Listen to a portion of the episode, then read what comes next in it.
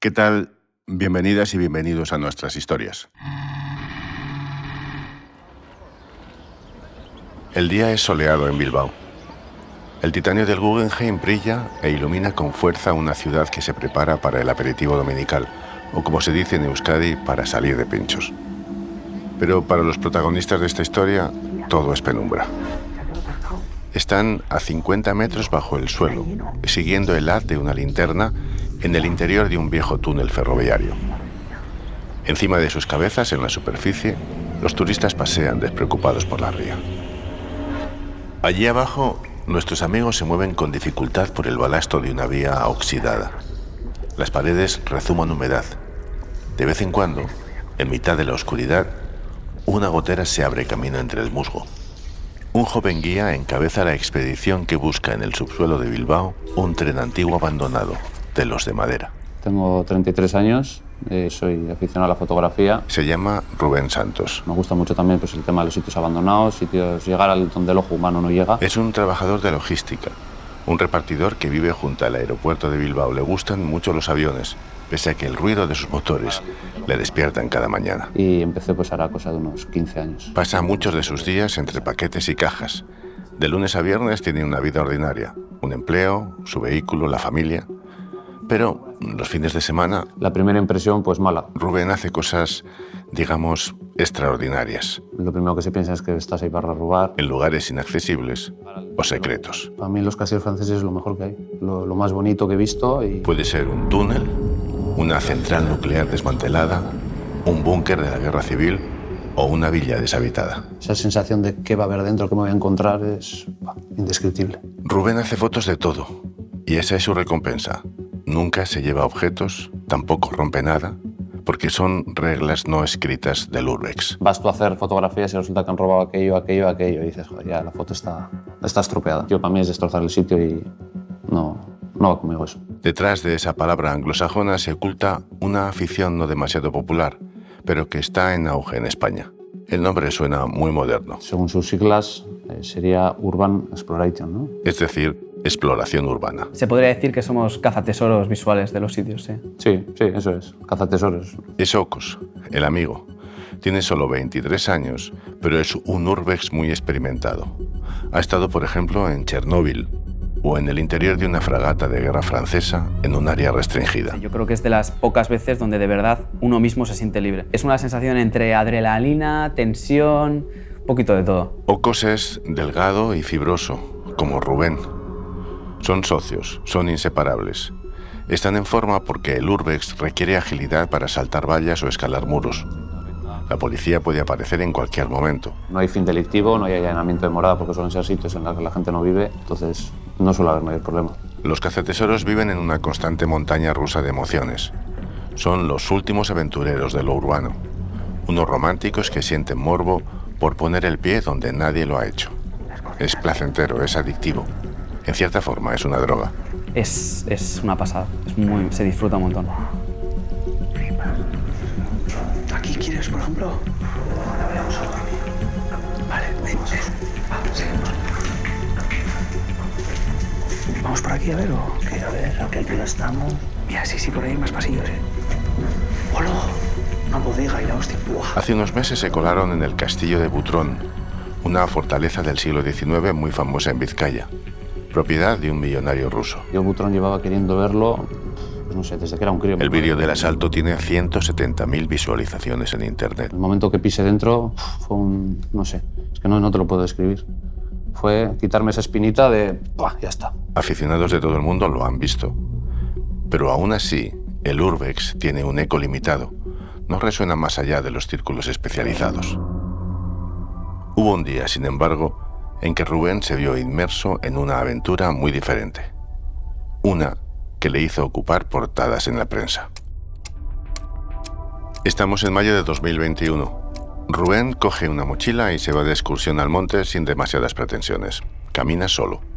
Esta vez no le acompaña su inseparable Ocos, entre otras cosas porque no espera encontrar nada interesante. Pero Yo no daba crédito. no se puede creer lo que está viendo. O sea, y cuanto más buscabas, más encontrabas. Zapatos, ventanas, incluso tenedores de- con el logo de Iberia. Aquello era terrorífico. Rubén está en un paraje solitario y aislado. Es un lugar de infausto recuerdo. Su nombre es muy corto, solo tiene tres letras, pero escucharlo eriza el vello de los que crecieron en los años 80. Está en el monte Oiz. Fue lo que aluciné en colores que 36 años después estuviera todo eso allí tirado. Lo que Rubén está mirando parecen ser los restos de un avión y están a la vista de cualquier senderista. Han salido tal vez a la luz por una tala forestal o por las lluvias, pero han aflorado también por la desidia de las autoridades, porque de eso también va esta historia, de abandono, de falta de interés, de olvido, de desmemoria. Entre los pedazos del fuselaje, los cables, los asientos, nuestro Urbes realiza un hallazgo macabro. Y pues eso fue llegar allí, ver, empezar a ver restos de aluminio, ventanas, incluso un hueso y aquello me, impactó montón. Un hueso. Sin saberlo, Rubén ha destapado una caja de Pandora. Una tormenta que le llevará a embarcarse en una aventura muy diferente a las que está acostumbrado. Esta vez no lo dejará todo sin tocar. Esta vez buscará respuestas.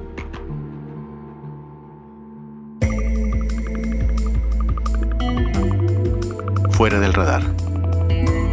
Historias más allá de la noticia. En este episodio, el silencio del monte Oiz.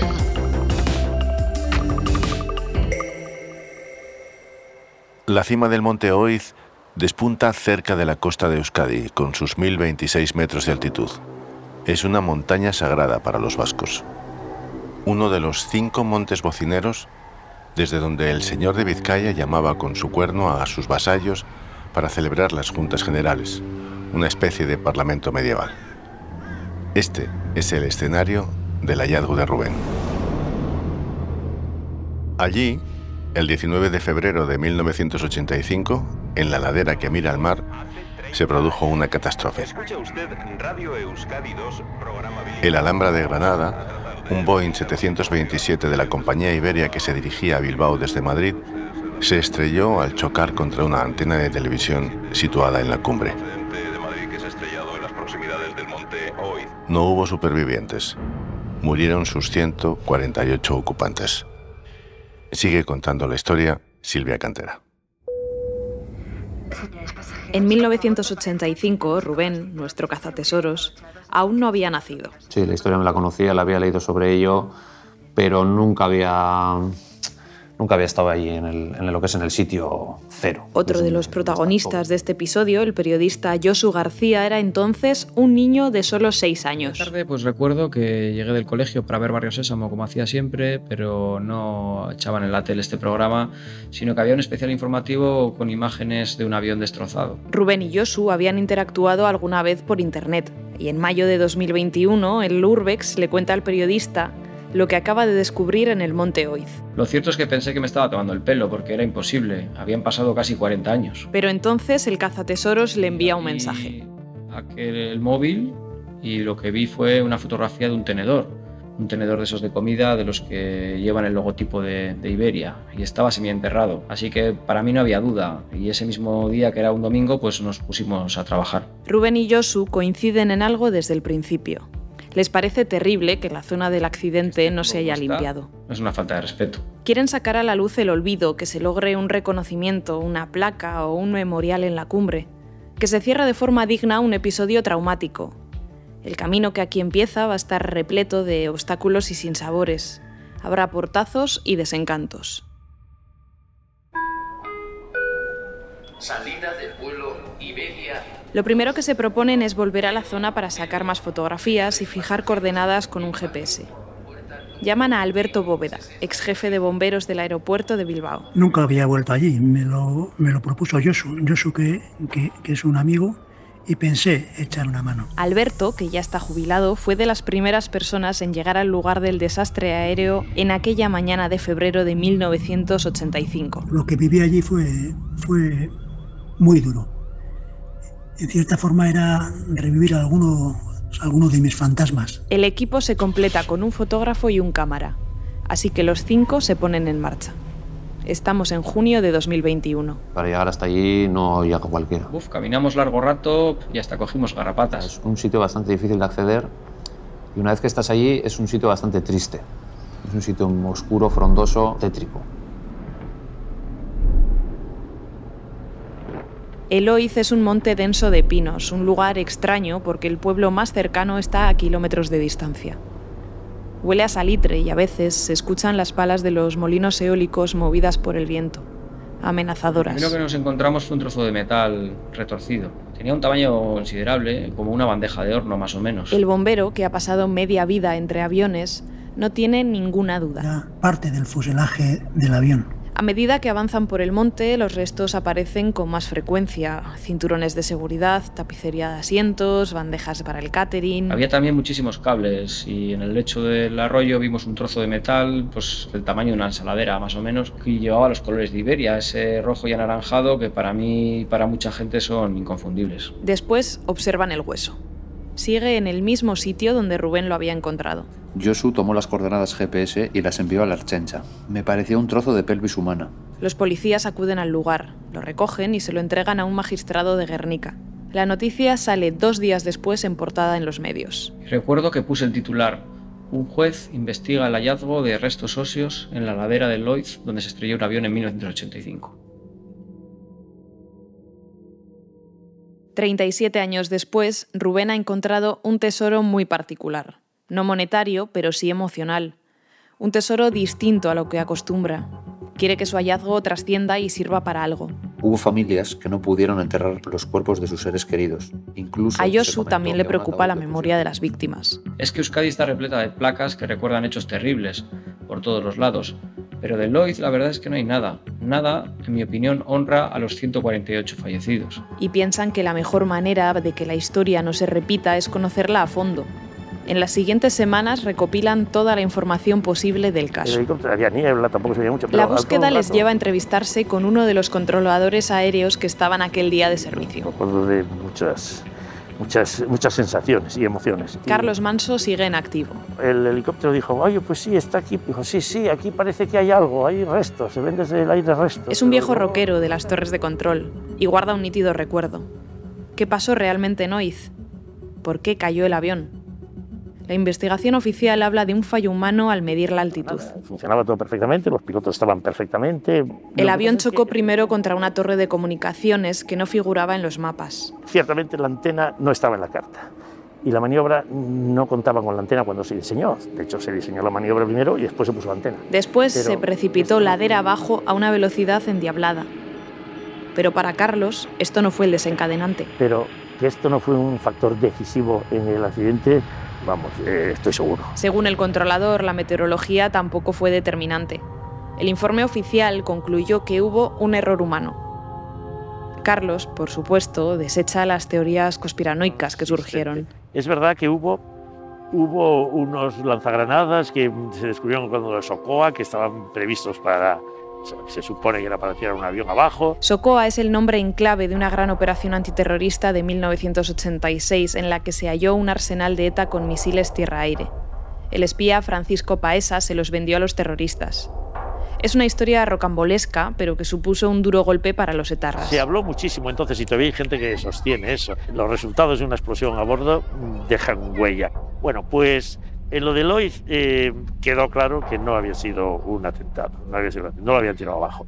Uno de los argumentos que abona la teoría del complot terrorista fue que dos políticos no subieron a última hora al aparato, el ministro Francisco Fernández Ordóñez y el diputado del PNV Marcos Vizcaya.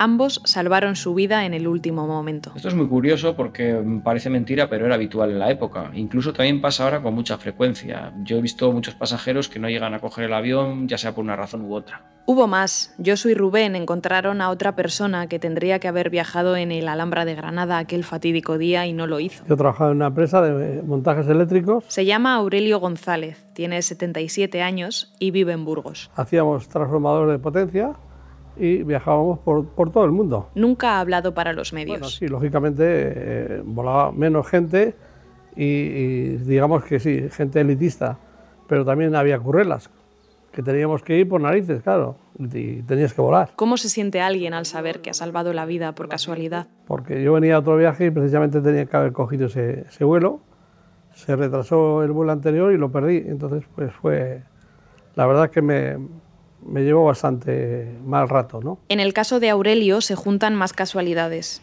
Había volado antes en el mismo avión y con el mismo piloto. Comandante, el comandante Patiño, yo había hecho, no sé si fue uno o dos viajes a Costa de Marfil. Entonces, bueno, pues me impactó bastante. Y no habría sido extraño cogerle miedo a volar. No, pensé que el destino está marcado y ya está simplemente. De hecho, he seguido volando, pues no sé, a México habré ido unas 30 veces más o menos. El siguiente paso en el empeño de Josu y Rubén por la memoria de Lloyd pasa por buscar a familiares de las víctimas.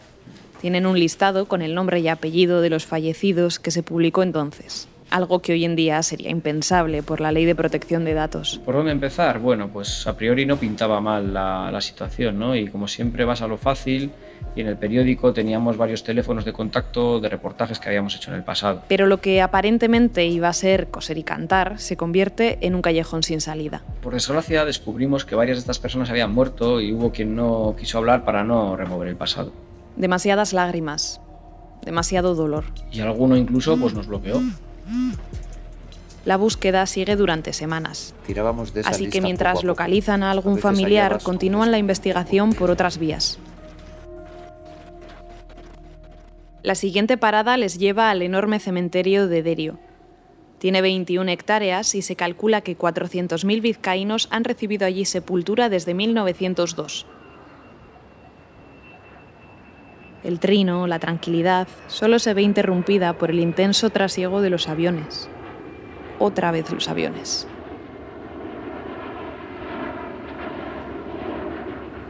El cementerio de Derio es tan amplio que hay mapas e incluso una audioguía para facilitar la visita.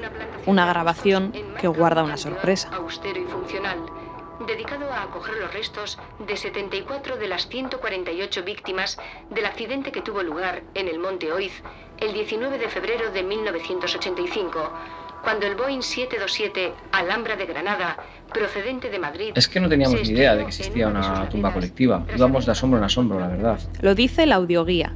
El panteón es sobrio, una lápida gris sobre unos guijarros blanquecinos. Y una cruz con una inscripción. In memoriam a los fallecidos del Monte Oiz, 19 del 2 de 1985.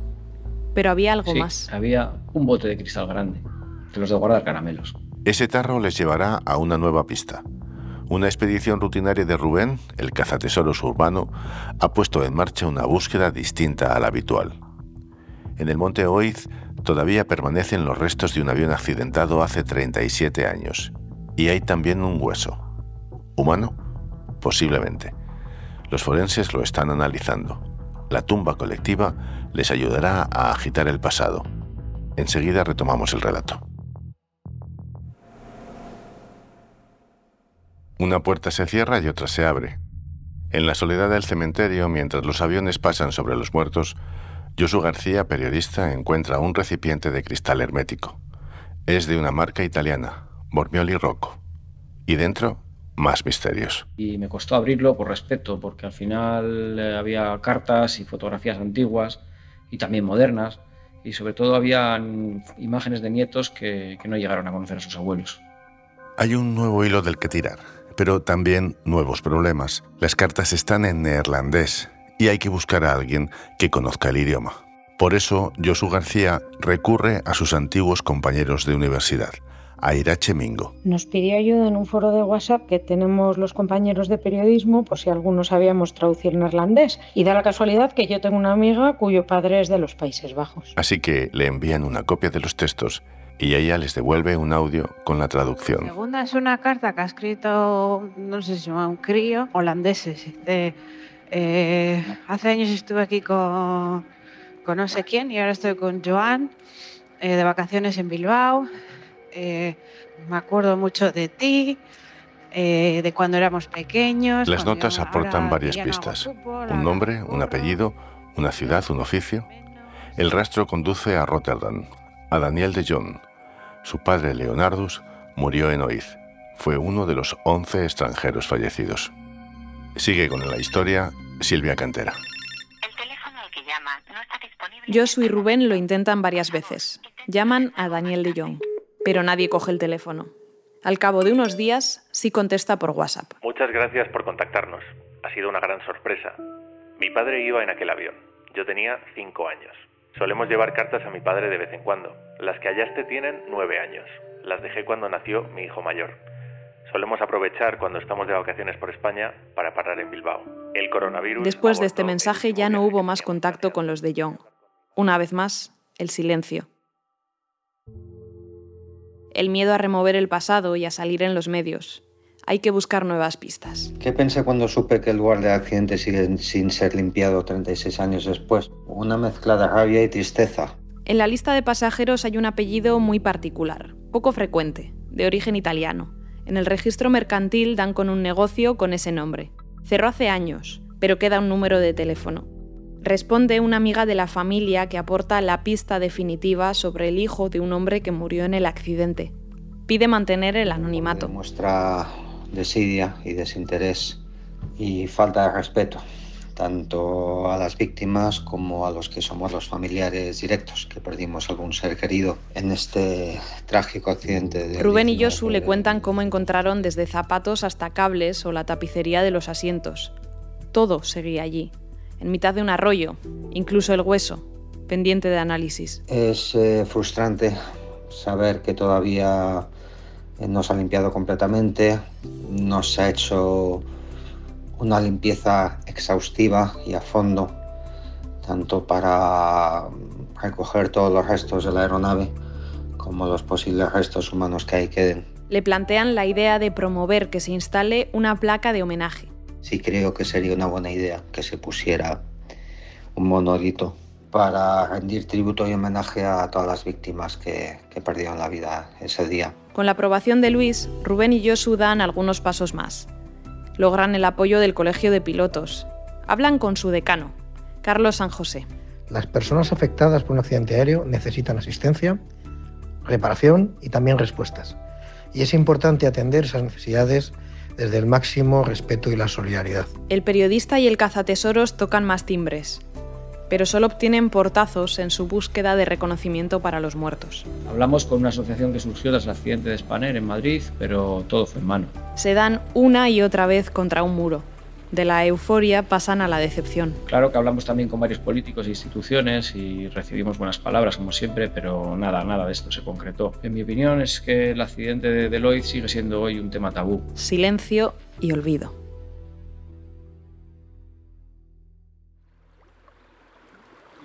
La hebilla del, del, asiento. Mira, ese cinturón no lo, vi, no lo había visto yo. No, yo no lo había visto. Ha pasado un año desde el hallazgo del hueso. Estamos en julio de 2022 y en las faldas del monte Oiz siguen apareciendo nuevos objetos. Rubén, su compañero Ocos y Yosu recorren de nuevo la zona. Una especie de camisa o no Sí. Yo creo que se lo han removido. Incluso el asiento y eso también es claro. Sí, al, al, mover la máquina yo creo que sí. El suelo ha sido removido de nuevo por la tala de un bosque cercano. Ha cambiado hasta la forma del río, ¿eh? Y aunque el escenario ha sido modificado, en realidad nada ha cambiado. La desidia y el abandono institucional son los mismos que hace 12 meses, o peores, porque los análisis forenses determinaron hace unas semanas que el hueso hallado por Rubén es humano, un hueso humano. Yo lo que me imaginaba es que, joder, después de haber encontrado un hueso, sabiendo que hay gente que no ha aparecido y habiendo encontrado un hueso, joder, meter mano aquí, la hostia, que si hay uno tiene que haber más. Igual en el plano judicial no tampoco hay novedades. Porque en todo este tiempo el juez no se ha puesto en contacto con nosotros y tampoco lo ha hecho la fiscalía. Los restos óseos descansan en una bolsa de plástico en un sótano. El sumario permanece abierto pero sin avances. Además desconocemos si pueden pertenecer directamente a uno de nuestros familiares o, o, alguna persona que seguramente estará pensando lo mismo que yo. El niño que perdió a su padre tiene demasiadas preguntas. ¿Serán los restos de, del ser querido que perdí ese día o será de otra persona? Son interrogantes que siguen sin respuesta. Mientras tanto, Rubén y Josu están en otras historias sin olvidar su objetivo. El cazatesoros prepara con Ocos nuevas aventuras. Algo que me llama muchísimo y pues, he visto fotos del lugar, una nave espacial, un cohete. Un viaje a la meca del Urbex, el cosmódromo de Baikonur, en Kazajistán. Y rodar vídeos, muchos vídeos. Es algo que vamos, es impensable ver. y la verdad que esa sería la siguiente espinita. Sí, yo creo que es el sueño de todo explorador. El viento sigue soplando en el silencio del monte Oiz. Y entre los pinos, sobre la hierba húmeda, los restos de esta historia continúan abandonados en la memoria perdida de una catástrofe. Soy José Ángel Esteban, gracias por escuchar. Esta historia ha sido investigada y escrita por Josu García. En Bilbao la producción técnica ha sido de Silvia Cantera y de Pablo del Caño.